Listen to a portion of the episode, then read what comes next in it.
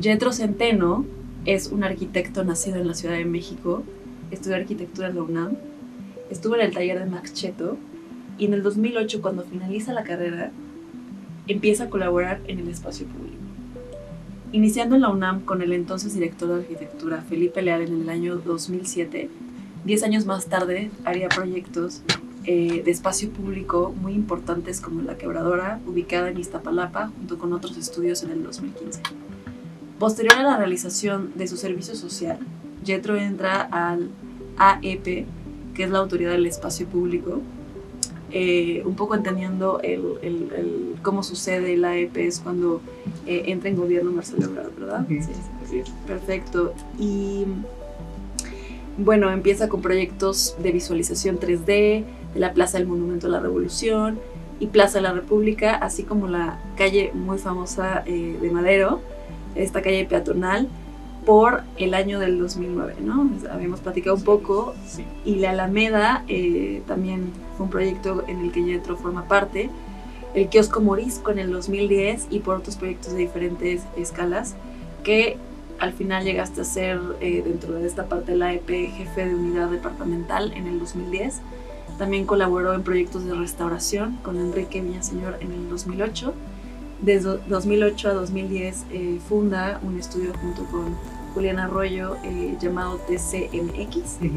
Eh, más tarde, en el 2017, empieza eh, esta colaboración con amigos de diferentes eh, carreras, donde comparte un estudio de proyectos audiovisuales llamado Vano Sonoro. ¿Cómo Así estás, es. Yetra? Muy bien, muchas gracias. Qué bueno, gracias por aceptar la, la, la invitación. La verdad es que estoy muy contenta de que, de que lo hayas aceptado. No, al contrario, muchísimas gracias invitación. Estoy muy emocionado. Me, da mucho gusto y la verdad es que yo estoy fascinada con, tu historia, con tu proceso de, llegar hasta donde ahora te encuentras, porque creo que lo que, o sea, lo que creo es que es muy vasto, todo tu, background y cómo llegaste eh, a realizar diferentes proyectos a escala eh, urbana que han tenido un impacto muy importante dentro de la, toda la ciudad que tenemos, que es la Ciudad de México, que pues es una ciudad muy grande Sí. que tiene eh, altibajos, tiene sus problemas como, pues, como Ciudad de México, que, que tiene muchos millones de habitantes, que es una de las más grandes de todo el mundo. La verdad es que me parece impresionante que hayas eh, en este tipo de proyectos. Eh, me gustaría saber un poco de ti, eh, saber tu historia, eres originario aquí de la Ciudad de México. Eh, ¿Cómo empiezas, cómo te decides a estudiar arquitectura? Que es algo que, que me gustaría saber. Estoy cambiando Sí, un poco el chip no, de lo que Está muy bien, qué bueno, improvisando sobre la marcha. Bueno, sí, yo soy originario de aquí de la Ciudad de México. Ajá. Eh, pues, bueno, desde, desde chico eh, pues, me encontré rodeado de, de pinturas y de arte, ¿no? Por mi Ujú. papá, que es pintor.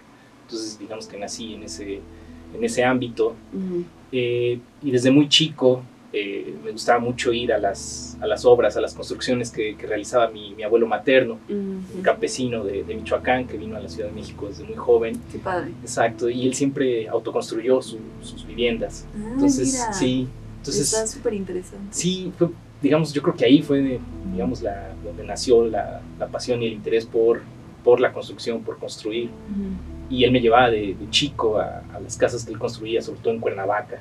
Entonces, eh, guardo una relación afectiva muy fuerte con, con esa parte de, de- autoconstrucción te refieres como a, sí, justo, que pero para él las para él, exacto, Ah, para él, para su sí. familia, para sus hijos. Ajá. Entonces, eh, como que ahí se me...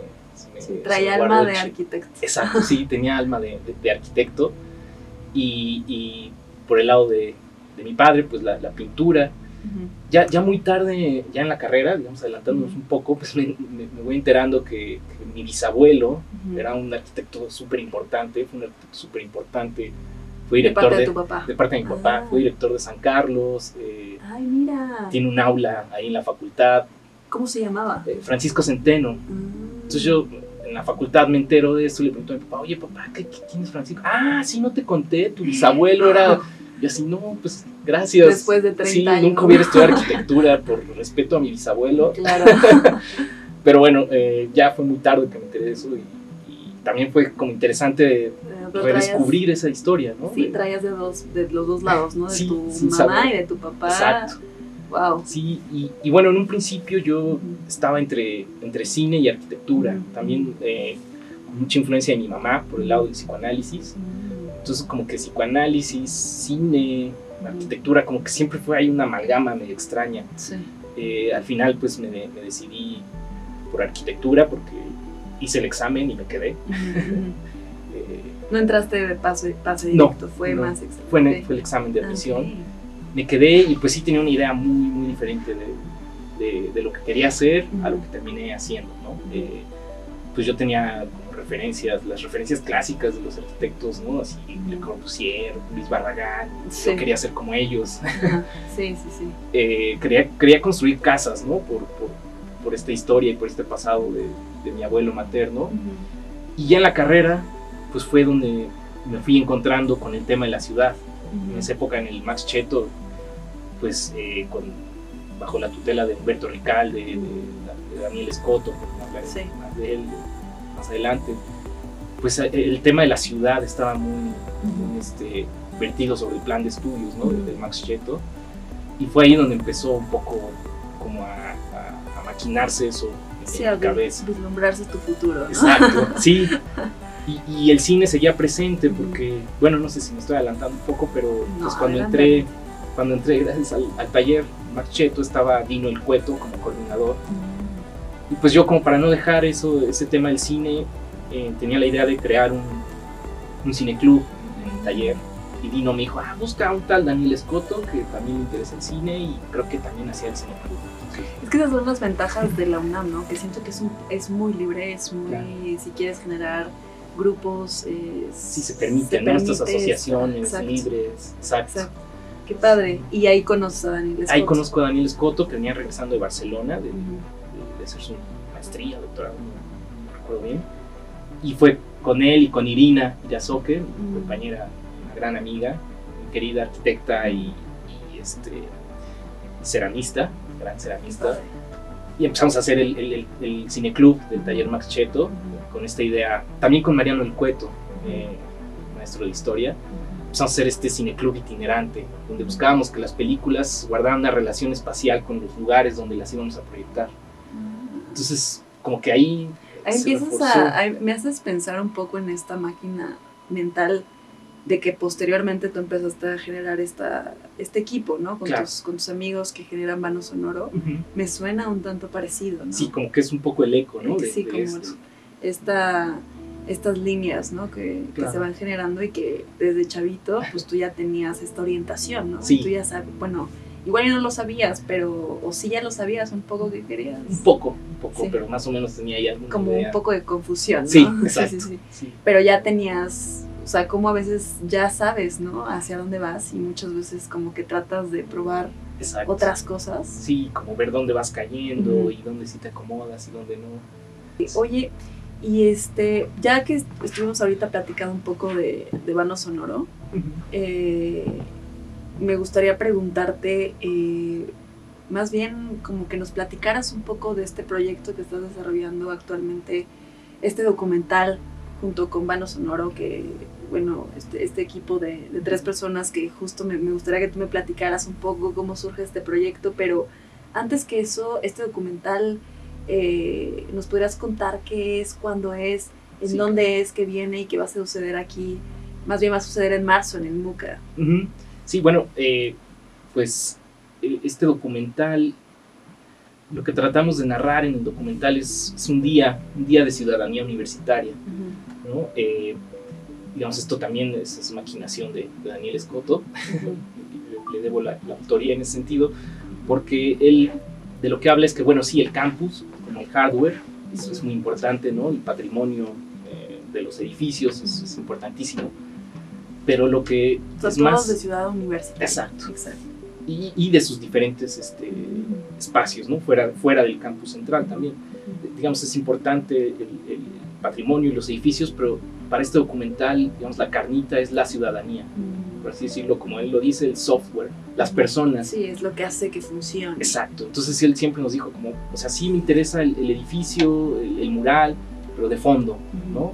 Digamos que eh, la materia en este sentido es la ciudadanía, la gente que diario transita, habita eh, y vive el espacio de la universidad. Y no solo, tampoco no solo los maestros y alumnos, ¿no? porque no solo, es, no solo son los maestros y los alumnos, son los trabajadores, son los vendedores ambulantes, son eh, los integrantes de la Rebel, que, pues, algunos no estudian en la UNAM, eh, los viene bien, todo, toda la ciudadanía que conforma Está increíble. a la UNAM. ¿no? También lo, lo rescato de lo que dice Daniel. Más que decir esto es la ciudadanía, ciudadanía universitaria, más bien es qué es la ciudadanía universitaria. Va a quedar abierta esa pregunta ¿no? de esta exposición que va a estar en el, en el MUCA Campus, se inaugura el 3 de marzo, ya estamos a nada, pero ya está todo listísimo. Perfecto, pues para que vayan todos y, y Sí. puedan ver este proyecto que se escucha muy interesante. Eh, y pues bueno, ya, ya que estamos hablando de, esta, de esto que viene, eh, me gustaría preguntarte cómo sucede Vano Sonoro. Es que me parece eh, muchas áreas unidas, que digo, bueno, no están tan lejanas, pero de alguna manera generan algo muy especial, que les recomiendo mucho entrar a, a su página web, tienen muchos proyectos muy interesantes. Me gustaría que nos platicaras un poco de, de eso, cómo sucede eh, y hacia dónde van. Ok, pues bueno, me voy a remontar así a- al inicio de la historia, a la prehistoria, cuando conocí a Emilio, Emilio Hinojosa, un amigo, mi hermano, nos conocimos el primer día que entramos a la secundaria. Mi hermana y su prima nos, ya eran amigas y nos dijeron, ustedes tienen que ser amigos. Pues bueno, les tuvimos, Ok. tuvimos que obedecer. ¿no? Les hice caso. Sí, exacto, les tuvimos que hacer caso y, y bueno, ahí surgió una amistad Sí. entrañable, ¿no? Él eh, ya en la universidad se, se fue a estudiar composición y dirección de orquesta al, Conservatorio Tchaikovsky en Moscú. Wow. Esa fue como la primera separación fuerte en mi vida. Ay, vamos, porque sí suena como que de verdad te, Sí, claro, sí, sí, sí, no, es una historia de amor de muchos años y, y fue muy fuerte, o sea, la distancia, Ajá. mm, no, exist- no, no existía esto del Zoom como ahora, digo, tampoco era correspondencia, pero era muy, muy difícil la comunicación, Sí. la sí, distancia. Entonces, pero bueno, nace un poco de esta amistad con, con Hinojosa, después con Jorge Solís, sí. que, que- yo lo conozco por Emilio, y e inmediatamente hicimos, hicimos clic, ¿no? Eh, Sí. Jorge también desde el lado de, del, del arte sonoro, de la poesía, de la escritura, él aporta digamos, esa parte de habano sonoro, Emilio lo, lo musical, también lo poético. Y pues yo ahí como salero, este, La parte espacial. la parte espacial y visual. Sí.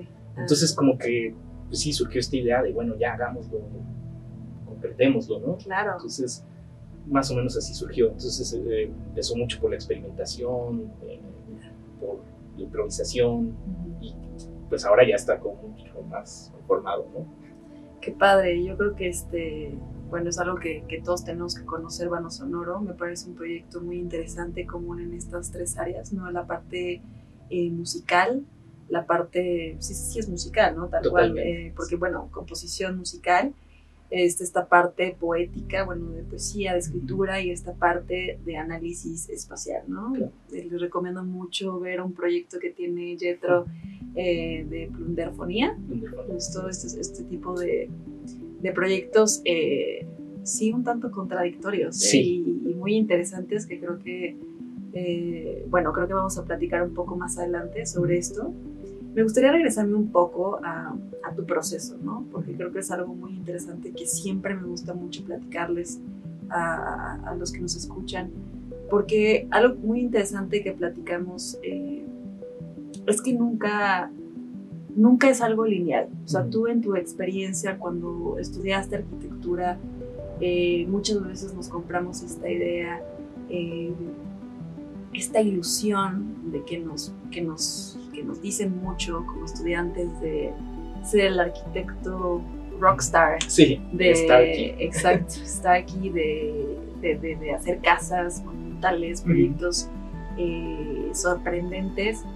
Y muchas veces nos damos cuenta que al final no era así y no por una decisión eh, que alguien haya influido en nosotros sino porque nosotros nos damos cuenta hacia dónde queremos ir y creo que tu proceso me parece muy interesante porque cómo empezaste un servicio social que al final terminó siendo un trabajo eh, junto con gobierno, con la jefatura de gobierno, y, bueno, creo que actualmente también te enfocas a hacer en, proyectos de espacio público. Y cómo eso a la vez lo unes también con este aspecto eh, audiovisual, que si te das cuenta es todo un sistema, o sea, que tú has generado por, tu propia eh, sí, autoría y que tú te has, hecho a ti mismo. Me gustaría saber eh, cuál algo que planeaste el, el, espacio, o sea, dedicarte al espacio público desde un inicio o se fue dando con la inercia de la vida, o sea, desde tu servicio social tú sabías, decías, me encanta el espacio público, quiero esto, cuál lo que te fuiste dando cuenta, eh, cómo fue tu historia, empezaste tu servicio social en la Facultad de Arquitectura de Proyectos Especiales en la UNAM, como platicaste, empezaste eh, en ese ámbito, después te trasladaste a la EP. ¿Hubo un cambio o te sentías de igual manera en la universidad? Digo, creo que son varias preguntas, pero ¿fue algo que decidiste o fue algo que te fue llevando la vida? No, fue algo que me fue llevando la vida. Eh, creo que todos mis amigos y amigas son maestros y maestras también. Eso creo que la verdad estoy, no sé, a veces me sorprende mucho gente que conozco, todo lo que me enseñan. Entonces, eh, con Julián empezamos, eh, este, él, ya trabajaba de manera más directa en proyectos especiales con Felipe y con, Daniel. Yo entré a hacer el, servicio social, no tenía la verdad idea, mucha idea de esto del espacio público, no, lo conocía. Ahí ya estabas con Daniel Escoto con este grupo de cine. Ah, sí, exacto, ahí ya hacíamos el cine club. Ya lo conocías, ya todo. Tenía ese antecedente, ah. pero también por, este otro lado entré a, proyectos especiales. Eh, empecé contando cajones de estacionamiento del estadio de Ciudad Universitaria con, con Watanabe, otro amigo. Sí. Entonces, digamos, fue como mi primer encuentro así con el espacio público. Porque bueno, estaba todo este proyecto urbano de Ciudad Universitaria, ¿no? de llevar todos los, los, coches, sacarlos del circuito, circuito escolar y llevarlos al, al, estadio universitario para crear esta esta, este sistema de transporte público, el Puma Bus, ¿no? Y la Bicipuma. Entonces, ah, este, digamos que por ahí entré, ¿no? Entré como por vía del, 3D, la visualización, como renderista, ¿no? A, proyectos especiales. Pero ya ahí se empezó a gestar como esta, esta relación y empezar a entender el espacio público, la ciudad, cómo funcionan todos estos sistemas de movilidad. Eh, Ahí fue cuando empezaron a incentivar el Puma Bus. Exacto, ahí se implementó el Puma Bus, Tú estabas detrás de, de todo este plan. Sí, sí, sí, ahí haciendo sepan. servicio social, contando bicis, contando cajones de estacionamiento. Sí, sí, sí, sí. Qué padre, estudiando a la población, ¿no? Lo que justamente... Sí, los flujos, cómo se mueve la gente, por dónde pasa, las líneas de deseo, todo eso. Wow. Entonces sí fue como, como tú dices, eh, pues, prácticamente fue como mi seminario de titulación, casi ahí empezó, al, mismo tiempo. Y después esto continuó ya a pues algo más grande en el sentido de pasar de, ciudad universitaria a, empezar a hacer proyectos ya de índole este urbano Ciudad de México, ¿no? Sí, exacto. Y zona metropolitana, porque no, no solo Ciudad de México. Pues nos, nos prácticamente agarraron así el equipo de, todo el equipo de proyectos especiales y fue trasladarlo, entonces, a la escala urbana, ¿no? De Ciudad de México. Entonces, pues, ahí nos llevaron así como, o sea, los renderistas también tráetelos. y, y, justo así se empezó también a, gestar esto de la Autoridad del Espacio Público, bajo la dirección de Felipe Leal y, la coordinación también de, Daniel Scott, en la, administración de Marcelo Ebrard. y, y ahí el proceso fue también muy muy padre porque pues sí, seguíamos como solamente haciendo renders y visualizaciones, bien y yo, pero justo lo que queríamos hacer un poco era como mostrarles todas las otras posibilidades de, esta herramienta, de cómo se podía insertar esta herramienta en el proceso proyectual y de diseño, que no fuera nada más como hacer el plano y a ver, hagan este render, sino explorar... Eh, otras maneras. Exacto, abordar desde otro, desde otro lugar. Eh, 3D. Bueno, pues muchas ideas nacen del croquis, ¿no? Claro. El croquis es finalmente una representación tridimensional de lo que te estás imaginando.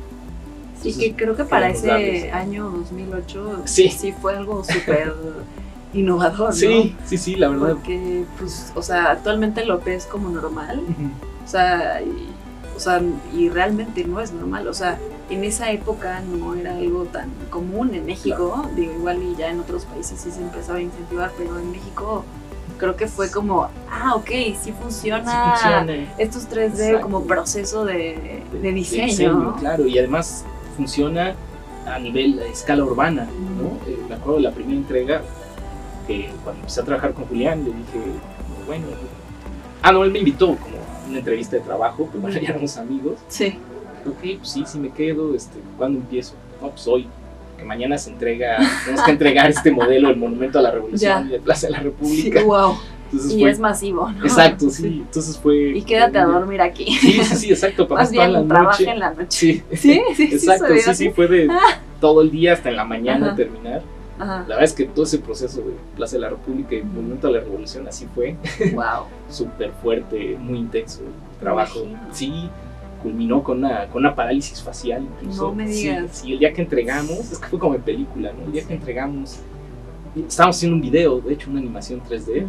Julián y yo, de cómo iba a ser el monumento y cómo iba a ser la plaza, ¿no? Y terminamos, o sea, le pusimos play al DVD, porque en esa época todavía existían los. DVDs. O sea, le pusimos play al DVD cuando iban entrando Marcelo y Felipe, así, o sea, inventes, así muy dramático. Después de meses y meses de, De chamba. de chamba así pesadísima, Wow. pero súper divertida y de imagino. súper aprendizaje. Tú que trabajaste cinco años ahí, eh, eh, me ¿qué me podrías decir? Eh, ¿Cuál fue tu experiencia? O sea, siendo como un intern de, de estos proyectos de espacio público, eh, ¿cuál es la experiencia eh, trabajar en alianza con la jefatura de gobierno? Pues digo, en ese, cuando yo estuve ahí en la EP, la verdad fue padrísimo. Creo que éramos una oficina súper privilegiada dentro del aparato del Estado. Sí. Monstruo del... O sea, Exacto. como que es que es Sí, demasiado es grande demasiado. y complejo. Y bueno, algo que siempre se presumía mucho en la AEP es que los proyectos estaban en tiempo y en presupuesto. ¿no? Se terminaban en tiempo y en presupuesto, siempre, siempre, siempre. Y sí fue súper triste ver cómo se llegó a final de la Autoridad del Espacio Público, eh, cuando, bueno, cuando hay este cambio de, de- de administración, de, de Obrarda a Mancera, pues bueno, cada quien trae a sus equipos, y llega a la Secretaría eh, Simón Newman, que era, bueno, él tenía una desarrolladora inmobiliaria, No pues creo que ahí ya fue como la primera estocada ya, a la EP. contradictorio, Sí, ¿no? totalmente contradictorio tener a un desarrollador inmobiliario como secretario de Desarrollo Urbano. Sí. Eh, digo, no, no fue desafortunada la decisión, yo creo que fue con algún sentido ahí. Y ahí empieza, ¿no? Como es, eso es este, un efecto eh, dominó. Ujú. eh, llegó a la Autoridad del Espacio Público, llegó a coordinarla, se me escapa el nombre del arquitecto que llegó a coordinarla, un arquitecto joven de, de Monterrey, muy bueno, muy entusiasta, con buenas ideas, buenas intenciones, pero si no tienes estas herramientas y estos mecanismos, ¿no? O sea, porque pues, hacer espacio público es hacer política también. Sí, pero también siendo un poco sí conocer, digo, no conozco a la persona, pero tener este back de que Claro. la historia ahí, ¿no? Sí, la historia, las relaciones, es, es- es muy complejo, ¿no? Entonces, y si arriba de ti tienes a un desarrollador inmobiliario, bueno, es Sí. una losa con la cual no puedes Y se puede prestar a muchas interpretaciones. Pues creo. es que, sí, o sea, es, es difícil que no se preste a Sí. esas interpretaciones, ¿no? Entonces ahí empezó esa, esa, esa decadencia de la autoridad del espacio público. Pasó de hacer estos proyectos de escala urbana, ¿no? Porque, digamos, se, se menciona, ¿no? Estos hitos como Madero, eh, Plaza de la República, Alameda. Sí son hitos, pero eh, son hitos que conectábamos, ¿no? Son hitos que la intención del proyecto era que estuvieran conectados no era como solo atomizar proyectos eh, por ahí esparcidos, sino, eh, digamos, Plaza de la República se conecta con Avenida de la República, Avenida Juárez que conecta con la Alameda, y la Alameda se conecta con Madero hacia el Zócalo, ¿no? Que era como Claro. a donde queríamos llegar. Hicieron pero todo este sistema. Sí, son sistemas, ¿no? Hay que leer como los, los, los flujos, los recorridos de las personas. Y bueno, se empezó a hacer cuando, cuando cambió esta administración, se empezaron a hacer los pocket parks, que, que, bueno, pues pasa muy seguido, ¿no? La arquitectura que se pone de moda un término, entonces se quiere aplicar a todo.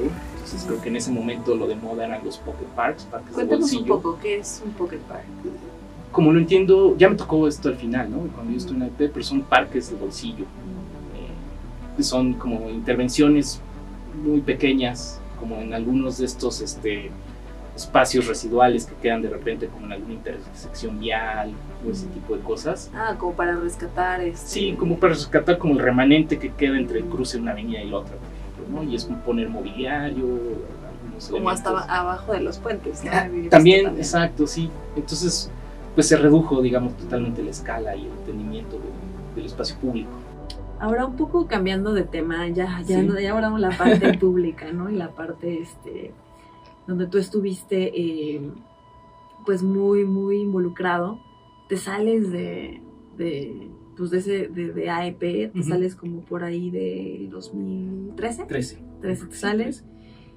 Y después, ¿qué sucede? Entraste como un proyecto con, con otros despachos que están muy este, en alianza con la UNAM Ujú. regresas un poco como con estas eh, relaciones que tenías en la UNAM y empiezan un proyecto La Quebradora en Iztapalapa. Sí. Ese proyecto me emociona mucho. ¿Nos podrías platicar un poco de eso y también a la par cómo sucede esta, ahora este nuevo proyecto de Vano Sonoro que, que me emociona también? Claro. porque fue algo eh, pues más como de análisis, ¿no? De artístico también, pero también esta parte de llevar a la obra, llevar eh, a la acción un proyecto muy grande como La Quebradora, eh, que está ubicado en Iztapalapa. ¿Cómo suceden estas dos partes al mismo tiempo? Sí, fue eh, padrísimo el, el proyecto de, de la quebradora. eh, fue un proyecto de y para el Instituto de Investigaciones eh, Sociales de la UNAM. Eh, nos invitaron a colaborar a, a Julián y a mí, eh, Loreta Castro, Ivonne Laviaga y Elena Tudela para desarrollar el, el proyecto ejecutivo.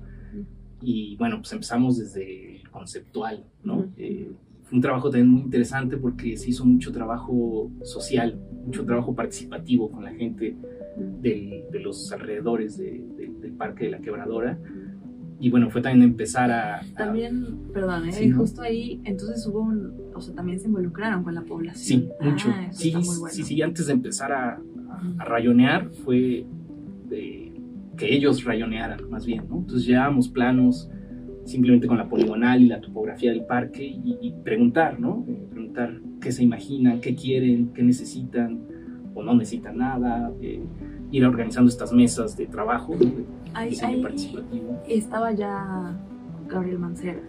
Sí, sí, la sí, exacto. gobierno. Y este proyecto fue más bien de la alcaldía, todavía eran delegaciones, creo, entonces. Sí. de la delegación Sí, sí, con, con la UNAM, con el Instituto de Investigaciones. Entonces, eh, pues este trabajo estuvo padrísimo. Fue trabajar con urbanistas y sociólogos, interesante. Sí, y con la gente sobre todo, ¿no? Con, con artistas urbanos, ¿no? De, de la, Wow. de la zona. Entonces, eh, pues... Sí, eh, se hace algo completo. ¿no? completo, exacto, No solamente personas que mandan de. No, a ver, Exacto, vamos sí. a adentrarnos, vamos a conocer a la gente, Claro. vamos a convocar gente que participe, que tenga. Sí, que se sienta como involucrada, ¿no? En el proyecto. Claro, Y- es que eso es lo que hace siento que un proyecto más rico, ¿no? Exacto, sí, totalmente. Y bueno, también pues eh, entrar a entender todo el tema hídrico, ¿no? Del, del- proyecto. Eh, bueno, ahí sí, eh, pues es, se, se le, se le debe todo este proyecto, este trabajo, digamos, del entendimiento hídrico pues, a, a las arquitectas, ¿no? Elena, Juan, que pues ya venían trabajando mucho tiempo con ese, con ese tema. Sí, creo que también Taller Capital. Sí, sí, creo que sí. Sí, sí, sí, sí. Este, creo que tienen un libro, ¿no? En la agua. Creo que sí. O el agua. Bueno, Ajá. habrá que checarlo, pero sí, es que justo creo que ellas se enfocan mucho a este tema hídrico. ¿Tú en qué parte te incorporaste más? O Yo fui jefe de taller. Jefe de taller. ah, o sea, el proyecto Ajá. tal cual, Sí. el diseño. Exacto. Ah, mira, qué interesante. ¿Y qué tal es ser jefe de taller en un proyecto así de grande? Pues eh, fue, la verdad, muy divertido. Fue, eh, digo, pesado, pero la verdad es que colaboré con gente muy capaz. Margarita Gorbea, Oscar, eh, digamos, todo el equipo, Gabriela Suara, todo el equipo, la verdad es que era súper capaz. Y la verdad es que pues, fue como que, digo, sí, muy pesado, pero sin atropellos. Se trabajó con María. Suter, que también estuvo ahí después. Sí, todo el equipo fue pues caminó muy bien, ¿no? Y el proyecto con, con Ivonne, que bueno, pues también es como otra de las maestras, ¿no? Ivonne Laviaga, que también hizo proyectos increíbles para el PMU. Sedatu, Ujú. con, con Marisa Flores. Sedatu. Pues, estupendas arquitectas, ¿no? Admiro mucho. ¿Qué opinas de la autoridad de un proyecto cuando se trabaja en conjunto con gobierno? Y también me gustaría que nos platicaras un poco del proceso trabajando para gobierno. Eh, sí nos tenemos que alejar como de la figura de este es el, el- el creador, el artista que hizo esta obra de arte. Porque eso, si te das cuenta, se, se refleja mucho en el, en el objeto arquitectónico final. O sea, hay ejemplos de arquitectura pública que son un monumento al ego del arquitecto. ¿no? ¿Nos Bibliotecas públicas. pues, por Eh, ejemplo. mundo, ¿eh? eh, sí, pero bueno, un caso específico que tengo pues también muy presente es la Biblioteca Vasconcelos, ¿no? Ok. Es, es un proyecto público, pero es, es, una, es una oda al ego del arquitecto, ¿no? Es un, eh, proyecto que, que niega su relación con la ciudad, con el entorno. De hecho, bueno, si puedo contar una, una breve anécdota, que es mi- Adelante. mi One Hit quieras. Wonder. sí, sí, es mi One Hit Wonder. Eh, pues en alguna ocasión fue el arquitecto a, a mostrar el proyecto a la, a la facultad y, y, pues mi duda era muy, muy sencilla, ¿no? Era, ¿por qué, por qué negar eh, la ciudad? ¿no? ¿Por qué construirle una barda al, al tianguis cultural del Chopo? Y este, no, no, no voy a decir nombres, pero, pero le pregunté, oye, Alberto Calach, ¿por qué le hiciste aquí un paredón a la biblioteca? O sea, dos días antes habían asaltado ahí a Josep María Montaner y a Saida Ah, Mushi. No me mentes. Venían platicando, No diciendo como, oye, esto es un paredón, esto, ¿qué onda? Y en ese momento los encañonan. Parece que también iban con Daniel y con alguien más, no recuerdo. No sé si con Dino también. Y los, los asaltaron ahí porque, pues claro, ¿no? es un objeto arquitectónico que se planta, que responde solamente como a su forma, muy bonita, ¿no? Muy- Es un objeto Sí, la verdad es que es, es muy padre. magnífica cuando estás adentro, Sí, pero Sí, sí, y el objeto es no había bonito. pensado esa Ujú. parte, sí, cómo se emplaza en el contexto urbano. Pues sí, y justo pues su respuesta fue, oye, pues mira, como puedes ver, no soy alguien que vaya al chopo, entonces la verdad no, Oh, pues, nunca fue mi preocupación. Eh, me preocupaba que pues el edificio ya lo teníamos hecho, ¿no? ya lo teníamos configurado y pues no cabía en el predio. Entonces mi preocupación era esa más bien, ¿no? Entonces pues tuvimos que girarlo para que cupiera en el predio, pero pues quedó muy bonito. Entonces creo que ah, por ahí hay que también ser autocríticos. eh, ¿Te importa más tu, objeto arquitectónico o el usuario final, el presupuesto que es público, eh, más allá de, de- de lograr la portada, ¿no? la revista y los premios de arquitectura? Muy importante, ¿no? Siento más eh, actualmente que pues suceden varios eh, acontecimientos a nivel no solamente México, sino mundial, el, el- el preocuparnos por, por generar ciudades eh, inclusivas, que no, que no se nos escape este Claro. ego, que sí, yo creo que es- tendemos, me, me incluye un poco por Sí, no, justamente también, por, pues, por la enseñanza ¿no? que sucede en las universidades y, y arquitectos, que, profesores que, que- que muy, muy, sabios, pero a la vez que, que traen esta tendencia ¿no? Claro. de, de- de- Sí. del arquitecto, dejar tu marca, dejar el Dejar estilo. Sí, dejar tu dejar obra. tu obra, y, y sí, me permites también ser muy autocrítico con el proyecto de Madero, ¿no? que bueno, es un éxito rotundo, fue un éxito rotundo, ujú.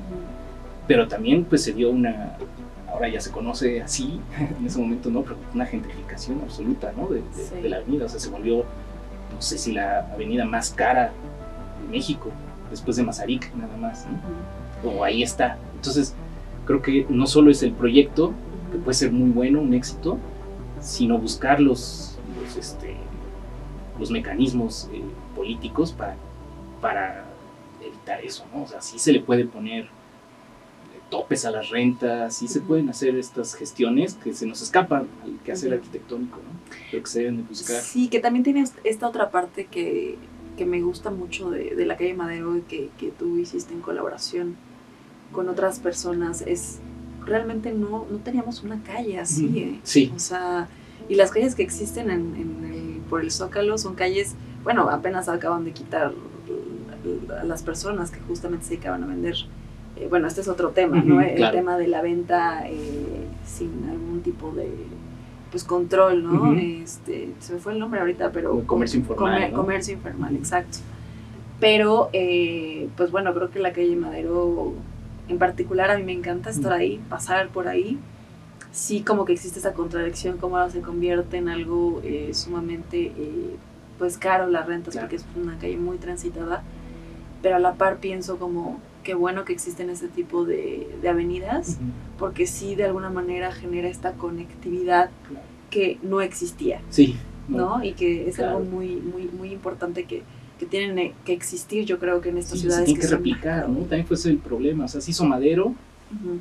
Luego creo que el 16 de septiembre como calle completa, calle compartida, y no más. Sí, Se, debe- se- se tiene que hacer todo el, sí, sí, sí, sí. todo el zócalo peatonal. Estoy muy feliz que, que hayas aceptado esta entrevista y nada más para concluir me gustaría saber hacia dónde va Jetro. Uy, pues eh, digo, me voy a seguir siempre explorando el sonido y el espacio, eh, también abordándolo a veces mucho desde la, desde la audiofilia, ¿no? Que es otro concepto ahí que, que es masticado mucho tiempo. Quiero seguir trabajando en el espacio público siempre, ¿no? Eh, tal vez eh, otra vez con manera de autocrítica, quizás con más trabajo comunitario, más trabajo involucrando más a las personas, más trabajo participativo. Igual como siempre estado en esta relación con la contradicción, pues eh, digamos mi, mi tradición anarquista y, y el hecho de que haya trabajado tanto para el gobierno, pues también es ahí otro punto que quizás me gustaría hacer, no sé, proyectos colectivos con algunas comunas así independientes, no sé, como soñando, ¿no? Sueños Está padrísimo. Sí, Wow, pues muchas gracias otra vez, Jetro, por haber venido y este, de verdad estoy muy feliz de haberte conocido y pues vamos a estar eh, en pleno contacto para, para, para publicar eh, estos proyectos que vienen con Mano Sonoro, pero también eh, posteriores, tuyos que me va a encantar difundir y pues nada, mil gracias por esta al entrevista. contrario, muchísimas gracias.